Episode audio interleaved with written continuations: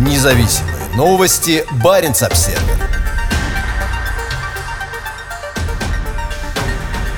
В Тромсе ждут американскую атомную подлодку. Над портом, куда зайдет атомная подводная лодка ВМС США, с 10 по 12 мая вводится бесполетная зона.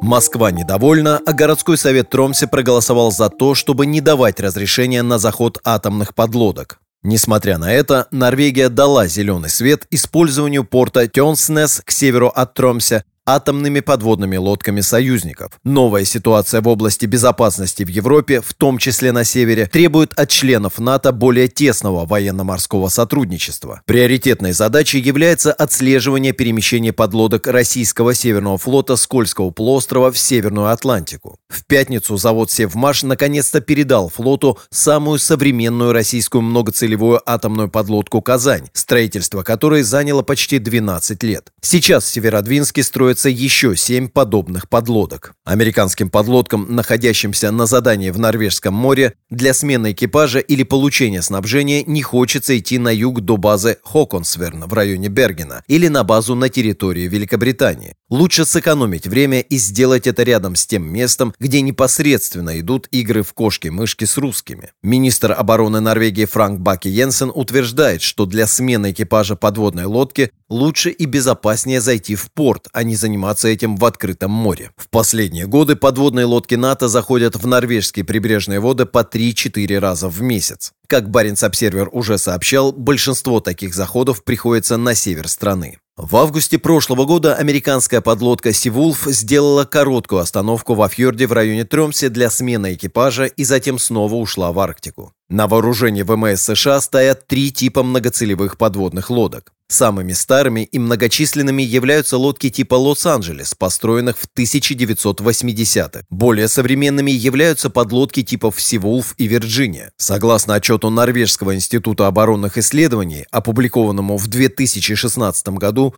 всего у американского флота 54 многоцелевых атомных подлодки, которые базируются как на восточном, так и западном побережье. Вероятнее всего, в прибрежных водах Норвегии появляются подлодки, базирующиеся на восточном побережье. Американские стратегические подлодки к берегам Норвегии не подходят. На всех американских, британских и французских подлодках установлено по одному реактору. С самого конца 80-х годов на борту многоцелевых подлодок во время обычных походов нет ядерного оружия. Чтобы не беспокоить Россию, Норвегия сама ввела запрет на наличие ядерного оружия на борту самолетов или военных кораблей, прибывающих в Норвегию. Скоро в порту Тёнснес появится первая подлодка НАТО. В радиусе одной морской мили от портовых сооружений 10-12 мая вводится бесполетная зона. В нотам извещения летному составу говорится, что исключения будут сделаны для санитарной авиации, военных, полиции и поисково-спасательных служб. Пока нет подтверждения, что все эти меры предосторожности введены из-за предстоящего в понедельник или вторник захода атомной подлодки НАТО, но это очень вероятно. У норвежских военных нет традиции заранее афишировать действия сил союзников. Однако на этот раз вооруженные силы Норвегии пригласили СМИ на брифинг по вопросу прибытия американских американской подводной лодки, который пройдет в порту в воскресенье 9 мая. Норвежское управление по радиационной и ядерной безопасности не ответило на вопросы Баренц-Обсервер по этому поводу. Именно управление отвечает за выдачу судам с атомной энергетической установкой официальных разрешений на заход в прибрежные воды Норвегии. Министерство обороны выдает разрешение иностранным военным кораблям на заход в норвежские порты.